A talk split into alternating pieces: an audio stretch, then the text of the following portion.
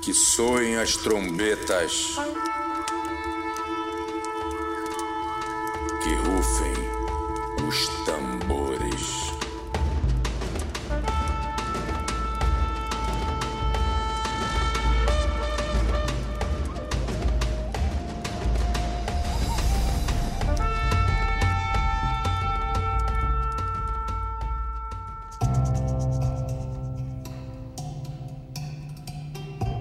Oi, aqui é o Steven Gen e esse é o podcast Que Soem as Trombetas. Por aqui, a gente vai explorar o potencial médico, científico e econômico da cannabis e dos psicodélicos, substâncias que tiveram proibidas em boa parte do século passado. Para isso, nessa primeira temporada, vou receber médicos, psicólogos, jornalistas, antropólogos e empresários para investigar como maconha, LSD, ayahuasca e outras substâncias estão sendo usadas pela ciência quais foram os motivos que levaram à sua criminalização e como uma nova legislação pode beneficiar pacientes, cientistas e até a economia.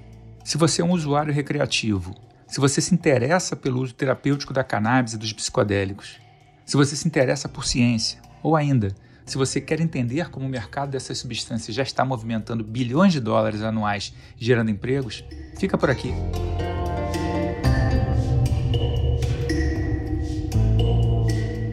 Nesse episódio, nosso assunto é a legislação brasileira para o uso medicinal da cannabis. Para isso, vamos começar conversando com Cidinha Carvalho, presidente da Cultive, Associação de Cannabis e Saúde, que em fevereiro conseguiu um habeas corpus coletivo para produzir até 448 plantas de cannabis por ano. A primeira decisão desse tipo concedida no Brasil na esfera criminal. Mas antes da Cultive, Cidinha é mãe da Clarian, uma jovem com síndrome de Dravet que desde 2014 usa óleo de cannabis medicinal.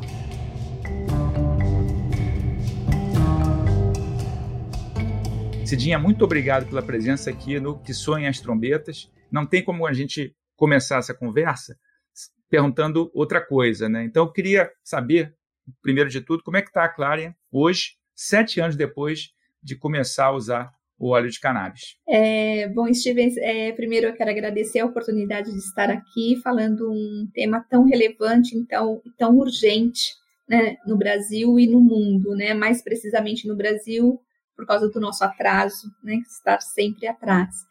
É, bom, primeiro que a Clária, minha filha, que tem, é, tem síndrome de Dravet, uma epilepsia severa, com risco de morte súbita, é, e a Clara começou a convulsionar com cinco meses e meio, bebê, e a partir desde então a nossa vida virou de cabeça para baixo. E foram assim, a nossa vida era mais hospitais, é, e, e, cada vez que ela tinha alta, a gente até celebrava isso, porque agora a família está junto de novo. Então, assim, nós não tínhamos vida social, é, a, as crises dela eram longas e eram bem, bem, bem é, severa mesmo tanto é que a Clara tinha paradas respiratórias, é, chegou a ter uma cardiorrespiratória, tudo convulsionando, e a Clara convulsionava por mais de uma hora, uma hora e meia, e assim, era, era devastador. E como né, todos sabem, uma síndrome, ela vem cheia de, de características, não somente a epilepsia, e diante disso vai causando outras sequelas também. E como você, e não prolongando, como você me perguntou como a Clara está hoje, nossa, hoje a Clara é outra menina, é outra. É isso eu ouvi da boca da professora com três meses a Clara usando óleo. Primeiro que a resposta eu já senti ser rápida, né? Porque até então a Clara ela usa, nós testávamos vários coquetéis de anticonvulsivantes. Eu digo coquetel porque são vários, você nunca usa um anticonvulsivante, é, são vários e você testando as combinações, né? E nunca tinha sucesso. E a cannabis ela fez o que nenhum outro alopático fez na vida da minha filha.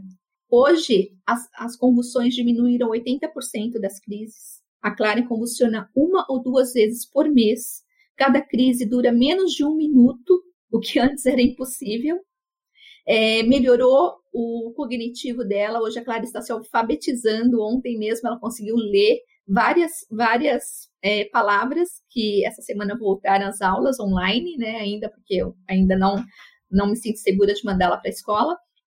É, hoje a Clara ela pula, corre, sobe escada sozinha. porque antes nós tínhamos que ir por trás dela e dar um impulso por trás para ela poder subir a escada, porque ela não tinha, por causa do tônus muscular, ela não tinha força para esse impulso. Hoje a Clara, ela, antes ela tinha apneia do sono, então além das convulsões, eu e o Fábio, nós revezávamos para a gente dormir à noite, é, pra, para caso tivesse alguma convulsão, e também a apneia do sono, porque com a apneia toda hora eu tinha que é, é, é, colocar ela numa posição mais confortável, esticando a traqueia para que ela pudesse respirar. E desde quando ela começou a tomar o óleo, ela nunca mais teve apneia do sono, nesses sete anos e meio que ela está tomando. A Clara, é, a marcha dela melhorou muito, o equilíbrio foi muito visível, a melhora do equilíbrio, o cognitivo melhorou, as crises convulsivas diminuíram 80%, como eu falei, Hoje a Clara ela conversa normalmente, porque antes a, a, fala dela ela não conseguia falar uma frase inteira e além disso ela falava frases sem contexto. Então eram palavras aleatórias. Hoje ela conversa normalmente. Então assim, então foi uma melhora assim incrível, mudou tanto a vida da minha filha para melhor como a vida da família inteira.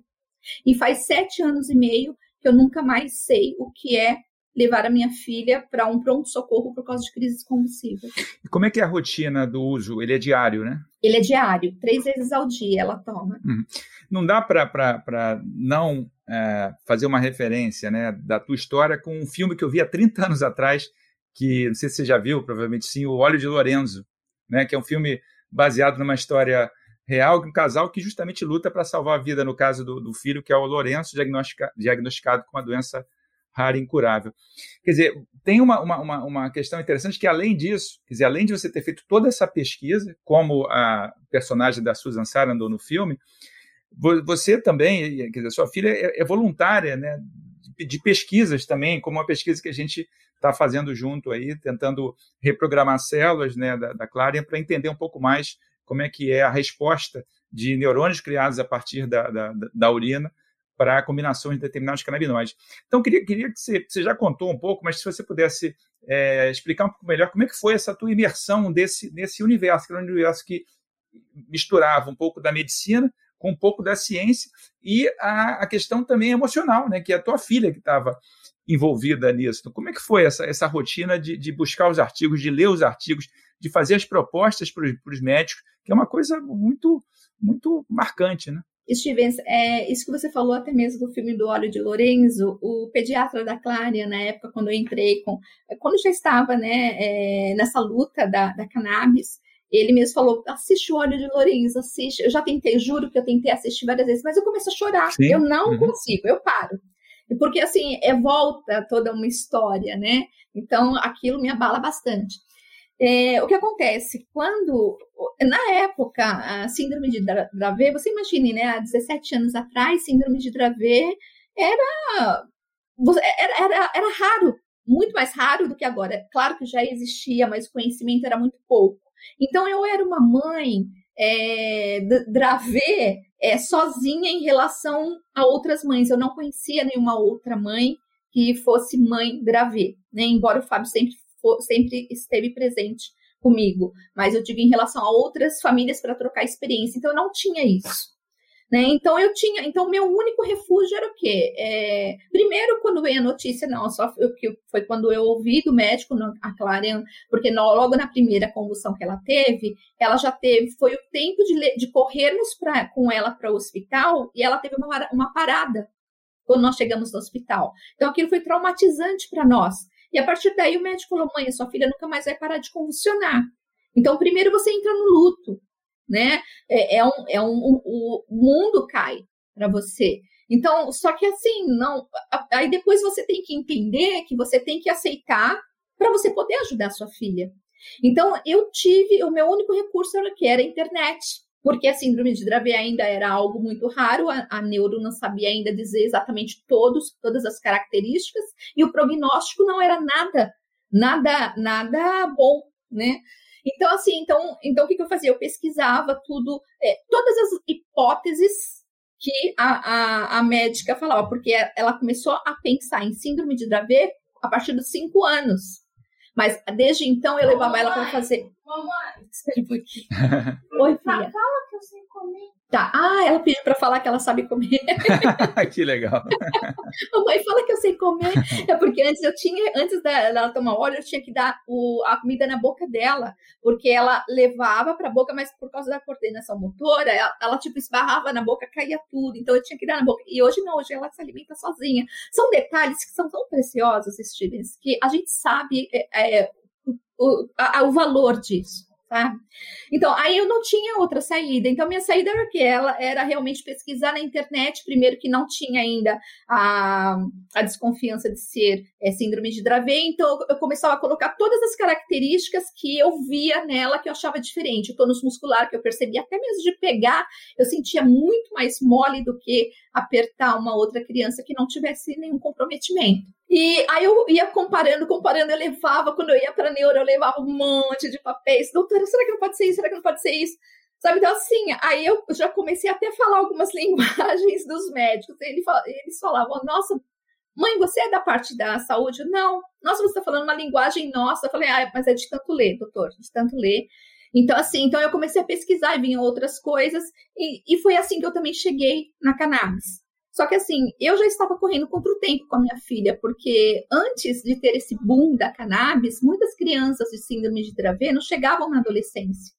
Então, o meu medo era esse, era eu estava realmente correndo contra o tempo. Então eu tinha que buscar. Então era só era realmente era buscar, traduzir, mandar para neuro. Eu mandava para várias coisas para o e-mail dela e quando eu vi da maconha sobre a cannabis, Aí a primeira, foi num domingo à noite, eu falei pro meu marido, eu falei, olha isso. Eu falei, a mesma síndrome que a Clária. E eu vi o antes e depois a Charlotte. E aquilo eu fiquei impressionada. Charlotte até andando de bicicleta, imagina. É, em o equilíbrio é muito comprometido. E eu falei até pro meu marido nesse dia, eu falei, vamos buscar na boca. Porque, para mim, é assim, cresci como todos, cresceram numa cultura proibicionista, falando da maconha, aquilo é droga, não pode usar né? É, mas quando você está no desespero, você não enxerga nada disso. Você quer realmente salvar sua filha. É isso que eu ia te perguntar agora, Cidinha.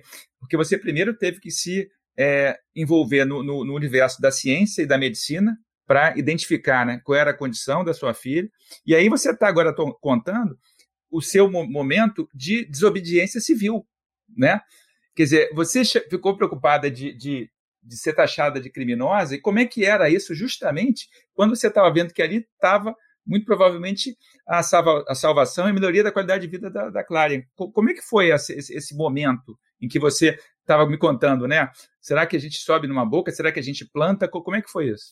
Bom, logo de imediato eu já, eu já queria para ontem, né? Quando eu vi, eu vi a melhora dela, na hora eu não pensei, não, não veio, sinceramente, não veio nenhum preconceito, nada mim. Eu só queria assim, é a cannabis. É a, nem sabia que o nome era cannabis, para você ter uma ideia. A primeira, a maconha. Aí eu fiz, eu comecei a mandar tudo para neuro. E a neuro falou para mim: olha, sensacional, mas eu não posso te ajudar, porque é proibido e não existe na literatura da medicina. Eu falei, mas doutora, eu tô achando várias coisas, eu posso te mandar? Ah, manda, vai. Eu fui enchendo o e-mail dela. E nisso é, eu comecei a compartilhar meu, nas minhas redes sociais, no Facebook, no caso. Só tinha o Facebook. Aí, é claro, aí veio o boom, né, do preconceito. Oh, sua, você é maconheira, tá se escondendo atrás da sua filha. É, é, começaram a me bloquear, começaram a me excluir de grupos, começaram a, a sempre me ofender. Claro, na, teve impacto que eu fiquei mal psicologicamente, comecei a chorar. Aí eu até postei, eu lembro que eu postei assim, se esse for o preço que eu tenho que pagar para poder conseguir um alívio para minha filha, então eu ia pagar. Aí teve uma advogada de, um, de Minas que eu não, nem conhecia, foi e, e me apoiou. Foi um alento para mim em 2013. E assim, eu tinha que continuar. Aí quando foi em 2000, ah, não, foi em 2013 ainda, quando foi em novembro, numa das consultas da Clária na Neuro, ela fala assim que ela ia em dezembro para um congresso em Boston sobre crianças com Dravet sendo tratadas com a cannabis. Ela falou: na mesma semana que eu voltar, eu quero ver vocês aqui. Nossa, aquilo para mim, eu me emocionei, porque eu pensei, ela estava lendo uh, os artigos que eu mandava para ela. Porque pensei, eu tô enchendo a caixa dela, não tá, não tá nem lendo. Aí ela me confirmou isso. Até, até me emocionei, porque nenhum médico queria ouvir disso. Falava, ah, não fala besteira. Aí, quando foi em dezembro que ela voltou, na mesma semana que ela voltou, eu estava lá. Eu, o Fábio e a Clara estávamos lá. Aí, quando eu abri a porta do consultório, ela falou: Eu tô de queixo caído de ver as crianças de Dravê sendo tratadas com a cannabis. Agora sim eu vou levantar essa bandeira com você. Tô com você. Procura outras mães Dravê. Eu, Doutora, mas eu não consigo, não, não conheço nem outra mãe Dravê. Aí nisso eu montei a página é, Síndrome de Dravê Brasil. E eu coloquei que a nossa, a nosso, nosso alvo era a cura, nossa busca era cura, mas enquanto não houvesse a cura, eu estava buscando o alívio, que era cannabis. Aí foi quando várias mães começaram a entrar em contato comigo. Mas assim, é, desde então, eu vou te dizer, é, é assim, a, a dor era tão maior de você ver o seu filho convulsionando, sua filha convulsionando, e você ter um, um prognóstico que a qualquer momento eu poderia perdê-la, é, é, tão grande que você não consegue é, se apegar a nenhum tipo de preconceito em algo que você sabe que pode tirar ela desse, desse risco de morte súbita.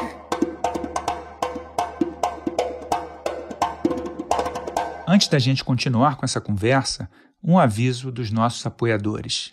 Se você se interessa pelo avanço do uso médico, científico e pelas oportunidades de negócio envolvendo cannabis e psicodélicos, fica ligado nas redes sociais do The Green Hub, do SEC, Centro de Excelência Cannabinoide, e da Sairama.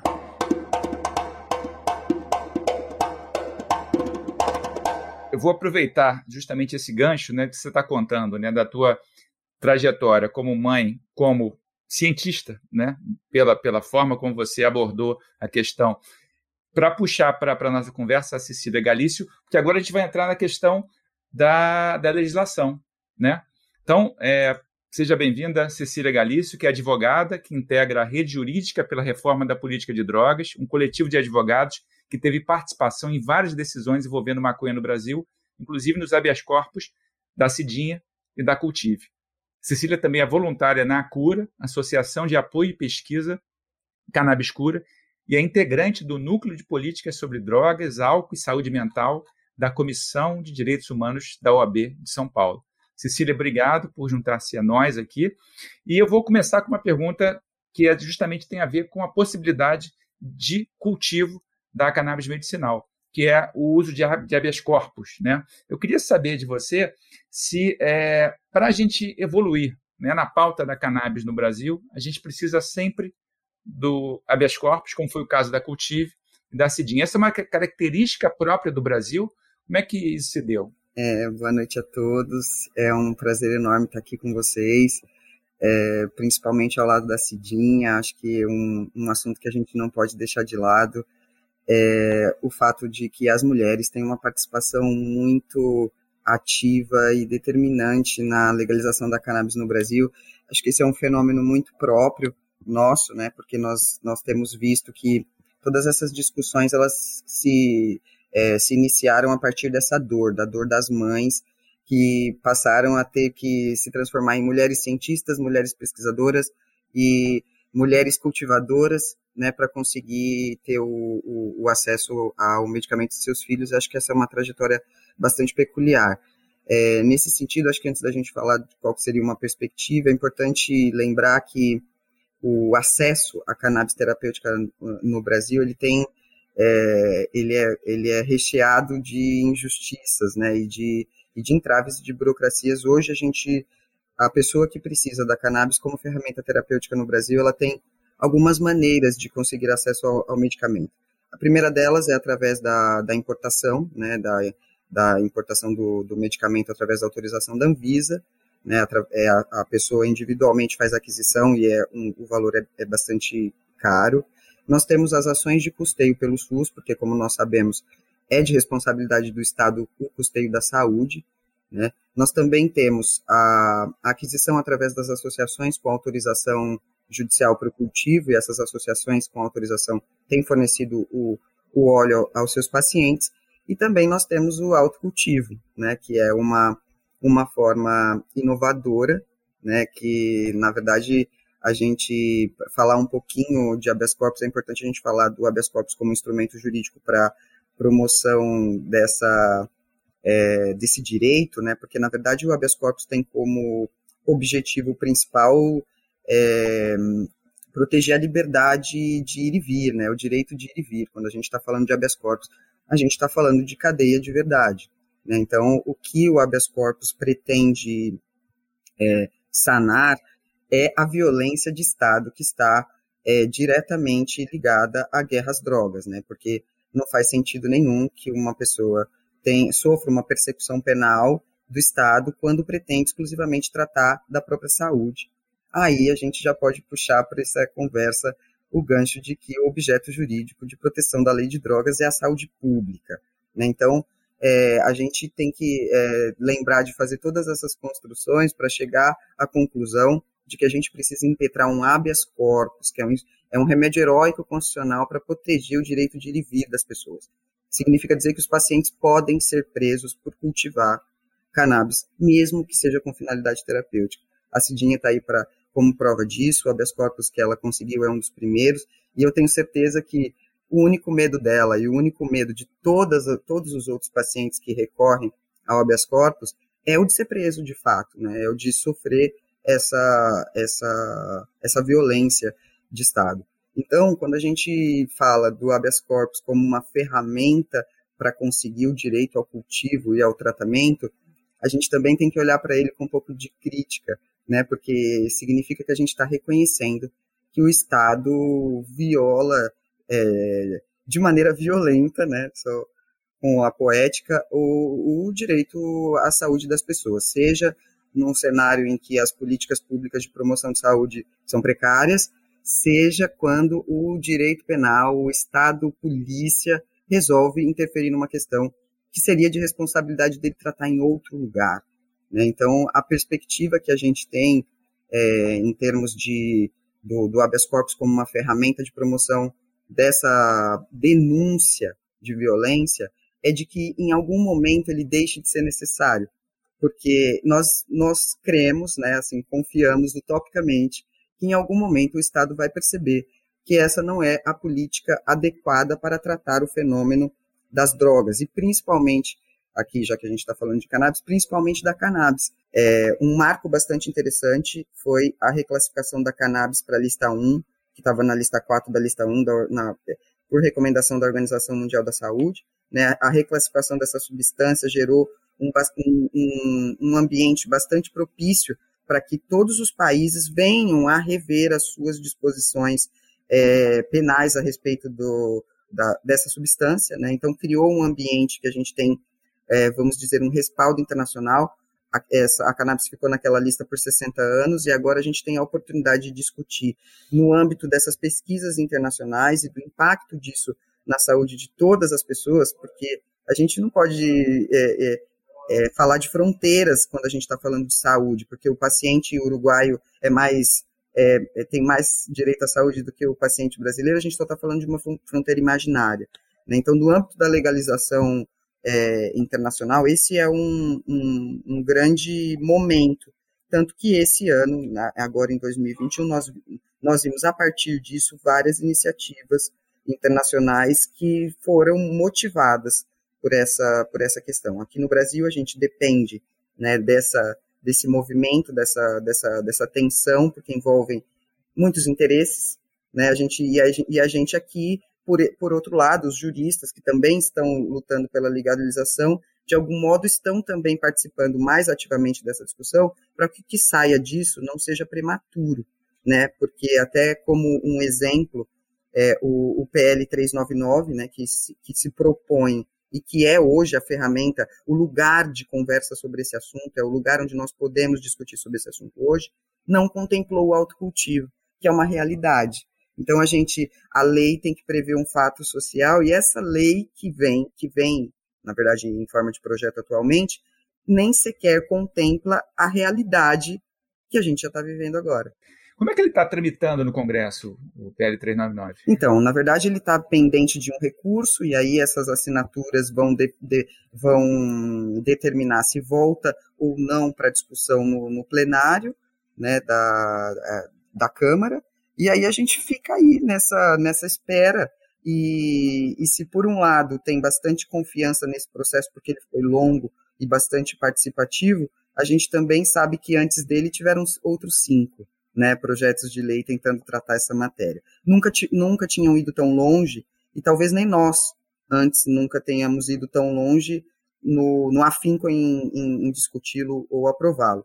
Mas aí a gente também tem que ter aquela parcimônia, porque depende de uma dança de cadeiras que, que às vezes não está necessariamente no nosso controle, mas ninguém vai deixar de acompanhar isso né, com, com o rigor que, que o assunto merece. Tá certo.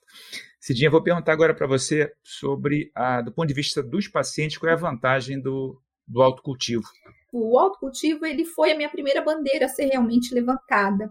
E o que eu vejo é, com o autocultivo, ela continua sendo a minha principal bandeira também, porque o autocultivo você tem a certeza da cepa que você está usando, não é cepa, né, que fala é variedade, porque cepa eu aprendi com o Fileve que cepa é, se, é, é em questão de vírus, essas coisas. Então, é, então, assim, você sabe a, a variedade que você está cultivando, você tem a certeza de que é tudo orgânico, porque para fazer um remédio para o seu filho, seja para um ente querido, você vai querer que seja tudo orgânico mesmo. É, você tem a certeza de como é que você está fazendo, qual o veículo que está sendo usado para você, e também ele permite a busca da melhor resposta terapêutica, até mesmo porque a cannabis ela é uma terapia, uma terapia individual, ela é muito individualizada, cada um tem uma resposta única com cada variedade, ou até mesmo é, é, a combinação de outras variedades, como eu já fiz para a Clarion e deu certo. Então, o, e, o, e fora isso, a autossustentabilidade também. Porque se você for comparar o óleo que você, o preço do óleo que você que está na farmácia para vender na média de R$ 2.500 ou um óleo que você vai importar, que você não importa por menos de mil reais, contando com todos os tributos, poxa, um, se você. Uma, uma planta. Teve uma paciente que associada da Cultive, porque é, a cada colheita que nós fazemos, eu trago essas mães e pacientes para minha casa para aprenderem numa oficina de extração de óleo, para aprenderem as boas práticas, né? E chegar o mais próximo possível de, um, de uma padronização de feitio. E teve uma paciente que ela cultivou uma planta, um pezinho, e ela veio aqui na minha casa e eu ensinei ela e com um pezinho ela já fez óleo é para quatro meses. Isso porque ela usa dois vidrinhos por mês. Dois. Então, se ela fosse comprar numa farmácia, ela ia pagar cinco mil reais por mês. Então, um pezinho ela já, ela já, ela já conseguiu fazer o óleo para quatro meses. Então, a autossustentabilidade, a diferença, ela é gritante. Então, assim, então, e, e eu gostaria até mesmo de complementar algo até a PL 399, que, que eu fiquei um pouco resistente a apoiar a PL 399. Mas depois eu compreendi, até mesmo por quê? Porque realmente não nos contempla, né? Até mesmo porque essa luta, ela nasceu de baixo para cima, que foram cultivadores ensinando mães, mães ensinando médicos a prescreverem, mães ensinando médicos a dosarem, porque foi assim, com a neuro da minha filha, eu, ela falou, como é que eu prescrevo? Eu peguei e falei para ela, olha, coloca assim, assim. Eu fui escrevendo para ela. Foi assim, algo surreal, sabe? Então, assim, e a dosagem nós aprendemos é, com nós mães juntas com, com, as experiências. Aí que a gente percebeu que na parte neurológica, principalmente epilepsia, que a cannabis, o menos é mais. Tanto é que a Clara antes tomava 20 gotas né, é, é, do óleo. E, de repente, deu um efeito rebote. Aí zerei e fui aumentando gota por gota. Hoje a Clara toma seis gotas. Qual foi a melhor resposta dela hoje?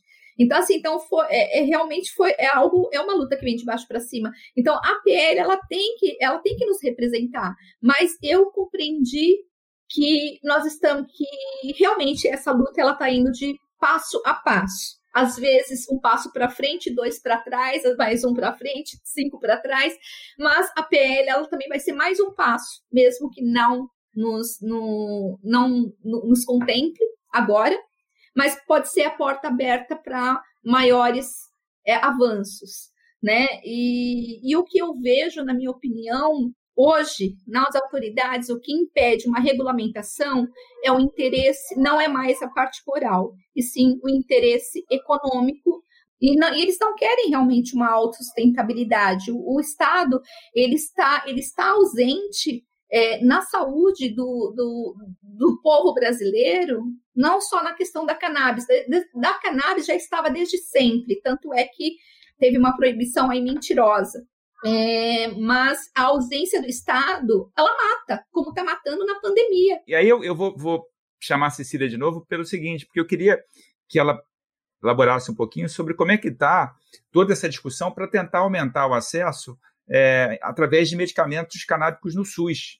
Quais são os movimentos no sentido de, de saúde pública? Né? A gente está falando aqui de autocultivo, estamos falando das associações, mas no sentido mais amplo de saúde pública através do SUS. Como, como é que está esse movimento? Olha, é, com relação ao, ao, custeio, né? Porque aí o que, que a gente, como é, a, a, primeira discussão é que a, a, cannabis não consta das listas do Rename, né? Que é o do, o, os medicamentos fornecidos pelo SUS. Então chega neste lugar onde, se eles não estão na lista, os médicos do SUS não prescrevem né, esse, esse medicamento, porque não, não faz o menor sentido se o Estado não vai prover, os médicos não vão prescrever, porque não vai ter de onde esse paciente tirar esse medicamento. Então, a primeira questão dessa da falha aí é, é essa que está tá muito mais ligada a uma, é, uma ausência de estudos, né, dos médicos estudando é, endocannabinoides, endo, é, can, é, medicina canabinoide de uma, de uma maneira geral, porque os médicos não estudam, então eles não têm acesso a essa prática, então não vão prescrever, principalmente no SUS. Do, so, por outro lado, o SUS tem fornecido através das ações de custeio. Né? As ações de custeio, é, nesse caso, começou com a, os medicamentos de alto custo, porque isso é considerado um medicamento de alto custo para o SUS. Nós temos um, tivemos um, algumas, a, a, algumas remodelações dessa, do, do, do custeio de medicamentos de alto custo em 2019 pelo STF, que determinou que o Estado não forneceria medicamentos que não tivessem registro né, na Anvisa. Então a gente tinha essa, essa batalha para vencer, porque esse medicamento não tinha registro na Anvisa, então teoricamente não poderia ser fornecido pelo Estado. É lógico que, em nome da vida e da dignidade das pessoas, toda essa dinâmica cai e o Estado acaba, os juízes acabam por condenar o Estado a fornecer o medicamento, mesmo que não tenha um registro. Só que isso gera um impacto muito grande nas contas públicas de fornecimento de, de quaisquer medicamentos.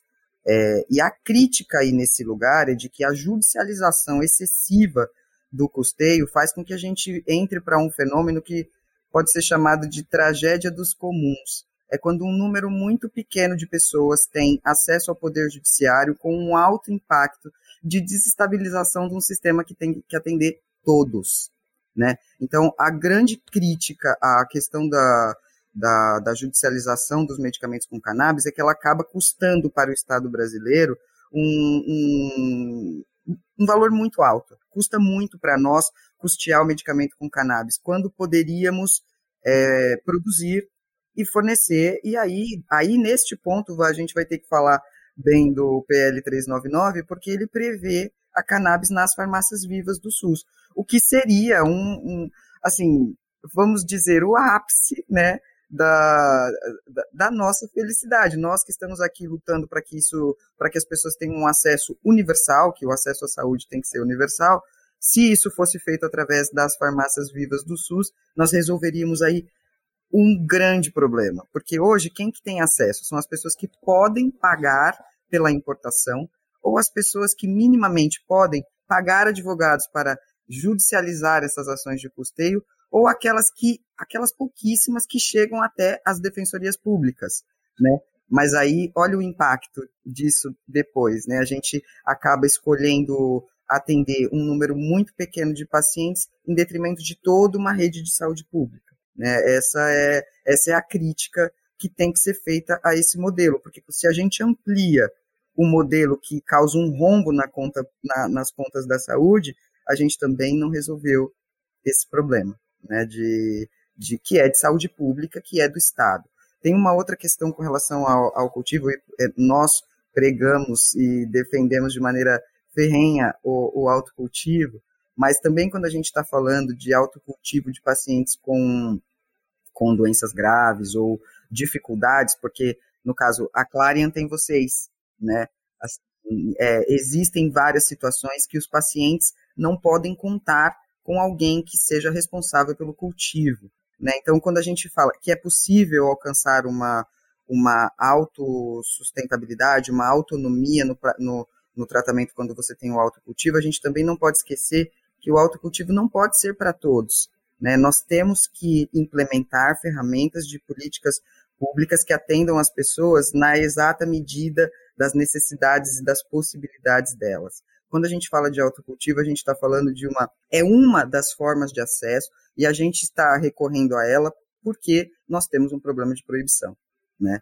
É, é muito importante lembrar que é que não é para todos, vamos dizer assim. Para algumas pessoas a gente vai precisar sim do aparelho estatal fornecendo o medicamento industrializado com a recorrência necessária e enfim um acesso democrático, né, que sejam que tenham todos os tipos de acessos. De acesso. E cada escolha seja respeitada, né? Sim, a escolha do paciente, a escolha do médico, a necessidade, né, a possibilidade, né, nem todo mundo pode plantar também por, por questões geográficas, né? Assim a gente a gente sabe que também tem tem um custo e é por isso que a gente precisa avançar nessa discussão. Nenhuma das formas de acesso é inválida se a gente não tem forma de acesso nenhuma né, é, do ponto de vista da, da oferta pública de, de, de, resposta a esse problema. Então, a gente tem, tem sim que ter todas essas outras formas, porque do Estado a gente não tem nenhum. Isso que eu ia falar justamente, a gente tem que ter todas as possibilidades né, de autocultivo, que a gente possa comprar na farmácia. Associa cultivo associativo. Exatamente. Então, acho que, que é por aí. É, quantos pacientes a Cultive beneficia? Como é que você faz para se associar? E é, se essa é uma forma também da gente pressionar socialmente né, o, o governo para se discutir uma situação, como Cecília está falando, de saúde pública. Então, hoje a Cultive, é, nós, com o nosso habeas corpus coletivo, nós em, conseguimos para 21 pacientes. Foi uma escolha de pacientes? Não, não foi uma escolha. Na verdade, hoje a Cultive está com 200 e poucos pacientes, mas por quê? Porque nós estamos realmente é, limitando porque nós não queremos só acolher, acolher e não ter como atendermos. Né? Então, é, então a gente preza também pela qualidade. Né? Então, é melhor qualidade do que quantidade. E, só que, assim, esses 21 pacientes, eles não foram escolhidos. Foi, nós estávamos é, durante mais de um ano, olha, precisamos cada um que mande, mandem todos os seus documentos. Enfim, nem todos mandaram, então nós pegamos que estavam com todos os documentos redondinho, dentro do que realmente necessitava e mandamos. E, e, sinceramente, não esperava que nós fôssemos ganhar na primeira, foi uma surpresa emocionante para nós. É, e, e, assim, e, e, só que agora o que, que nós vamos fazer? Na devolutiva da juíza, nós vamos pedir para tentar pedir para que a, juíza, a juíza possa incluir os demais que já estão com todos os documentos ok, porque depois que nós conseguimos, aí todos os outros começaram a correr atrás da, da documentação. Então, é assim, é... então nós estamos fechados em 200 e poucos pacientes, e, e, na, e, na verdade, eu forneço para esses 21, mas a gente acaba realmente fornecendo para mais, porque não tem como você é, negar para uma dor, porque assim, eu já fazia isso antes, né? O excedente da minha filha eu já doava para outras, outras pessoas que necessitavam. Mas nós vamos entrar com isso agora. E eu acho que para a gente poder manter acesa, acesa esse debate e poder acelerar, eu acho que é principalmente a gente focando nas campanhas informativas, cada vez mais, que é, um, que é algo que a Cultive faz desde 2016. Nós levamos informação para médicos, pacientes, familiares, com vários cursos. É, curso, a gente também dá é, o curso de cultivo, a oficina de extração de óleo, como eu te falei. Nós temos médicos parceiros que, que fazemos mutirões de atendimento médico para aquelas famílias que não têm condições de pagar. É, e, e também manter o contato e pressionar realmente essas autoridades, porque é o nosso direito, né? É algo que nós estamos lutando pela nossa saúde, pela saúde dos nossos filhos. Então, é realmente manter o debate aceso realmente na, na, na esfera política, na esfera judicial. Hoje, o que as portas abertas, as únicas portas abertas que nós temos hoje é o judiciário, com o habeas corpus, que a reforma está fazendo um trabalho incrível. Né, eu tenho toda a gratidão pela reforma, porque eu, todos os acessos foram que eu tive foram pela reforma. E, e fora isso, é... eu esqueci que eu ia falar. Não, tá ótimo. Você fechou, fechou, fechou super bem aí a, a, a pergunta.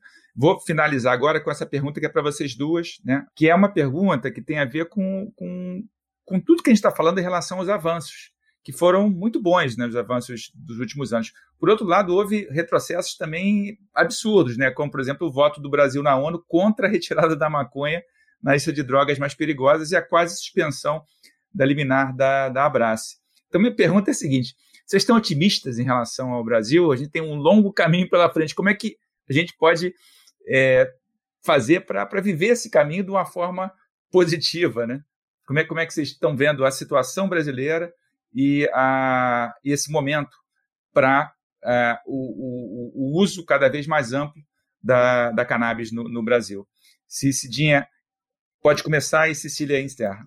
Bom, é, primeiro que assim, é, o otimismo eu tenho sempre, até mesmo porque é uma luta, e para você lutar você tem que acreditar naquilo que você busca. Então, é, eu totalmente estou super otimista, mas eu não acredito nada nesse governo que nós temos, porque para você poder ter um avanço no que realmente, numa, num, nos valores humanos, em algo dentro dos valores humanos, que é a nossa saúde, que é a nossa vida, nós temos que ter um governo realmente é honesto, né, e responsável que realmente se preocupa com a saúde de seu povo. E nós não estamos tendo isso agora. Então, nesse governo, eu realmente não espero nada, mas a gente não pode parar, a gente tem que continuar avançando, é, justamente para a gente poder proliferar isso. E, e a minha esperança é realmente ter um novo, um novo governo para que a gente possa ter maiores avanços nisso. Cecília. Bom, é, eu estou muito otimista também, porque eu conheço a maioria dos lutadores, né? Então, assim, a gente a gente está realmente numa luta, a gente está numa numa batalha e o meu otimismo está diretamente ligado às pessoas que eu vejo nessa caminhada. Né? A reforma é um bom exemplo disso, né? Nós temos o, o ideal utópico de transformar o mundo num lugar mais justo e como juristas nós sabemos que essas coisas não acontecem né, é, esse, esse, o movimento legislativo, o movimento da, so, da sociedade, a transformação das decisões judiciais, ela é, tem um espaço, né, tem, tem um caminho para percorrer e ele é longo. Né? Então, conhecendo como eu conheço, quem está é, interessado mesmo em transformar as coisas de verdade, que são as associações, os movimentos sociais, os movimentos de juristas e principalmente os pacientes, né? Porque eu imagino que, é, por exemplo, eu imagino, Cidinha, que você não admita nenhum retrocesso, por exemplo, no tratamento da tua filha, né? E é importante a gente confiar que quem quem trilhou o caminho até aqui não vai desistir dele, porque não tem como. Né? Não temos como voltar atrás de tudo que já fizemos e tudo que já foi construído. Né? Então, que nos engulam. Né? Viemos para transformar a realidade e é isso que vamos fazer. Não importa se, for, se, se vai ser neste governo, se vai ser no próximo. Na próxima, é, é, no, no próximo o STF está aí, ele vai ser transformado, as instituições são transformadas, né? as, as instituições têm que caminhar para um processo de evolução. A gente acredita que também faz parte desse processo. Enquanto estivermos aqui deste lado, batalhando para que as coisas se transformem lá, o resultado só pode ser positivo. Eu acho que não é isso, não, não admitiremos nenhum retrocesso. Né? Quem está na luta está nela para ganhar. Maravilha, gente. Então, com essa mensagem otimista, eu queria agradecer muitíssimo a vocês, Cidinha, Cecília, pela participação desse nosso primeiro episódio do Que Sonha as Trombetas.